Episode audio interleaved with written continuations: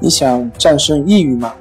李洪福老师新书《战胜抑郁，教你走出抑郁的方法》，三大疗法，每天一小时，三十天摆脱抑郁，让你全面蜕变。快来读读吧！关系五分钟等于放松一整天。大家好，我是心理咨询师杨辉，欢迎关注我们的微信公众账号“重塑心灵心理”。康复中心。今天我们要分享的作品是《一分钟看清抑郁与健康的迷雾》第二部分。那么今天来讲，就是从社会和心理两个角度来看抑郁症。从社会角度上来说，大众媒体在大众生活中起着非常重要的作用，尤其是在这个网络发达的时代，告别了意气红尘。形象的说法就是信息大爆炸，时效性尤为突出。这当然可以实时的进行环境监测。在全新的网络环境下，负责任的媒体人也越来越多。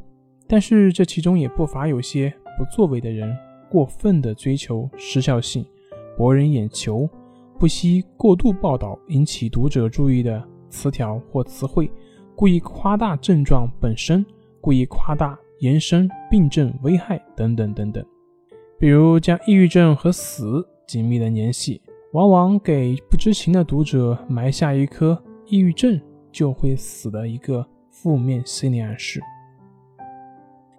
接下来，我们从心理的角度来谈谈抑郁症。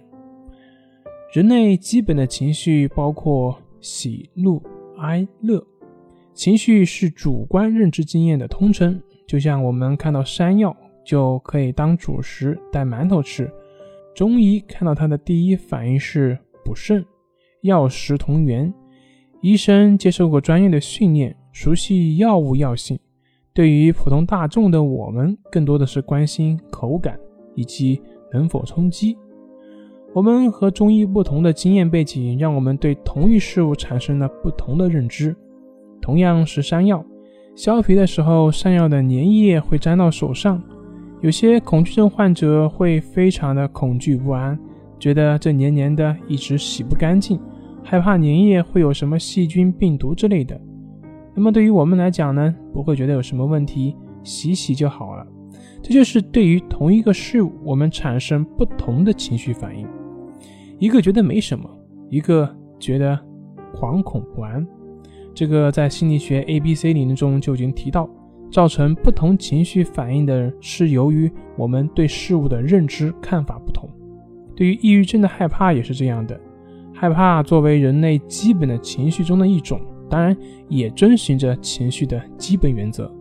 造成害怕这种情绪体验是由于主体的人对于抑郁症的看法所导致的。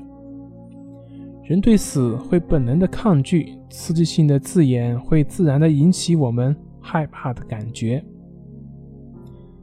那么总的来说呢，现在你已经了解到，盲目的害怕是由于不合理的认知所导致的，并且对于抑郁症本身有了相对清晰的认知。那么你还会轻易的给自己扣抑郁症的帽子吗？还会武断的害怕抑郁症吗？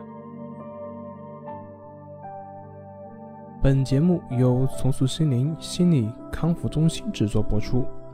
好了。今天就跟您分享到这，那我们下期节目再见。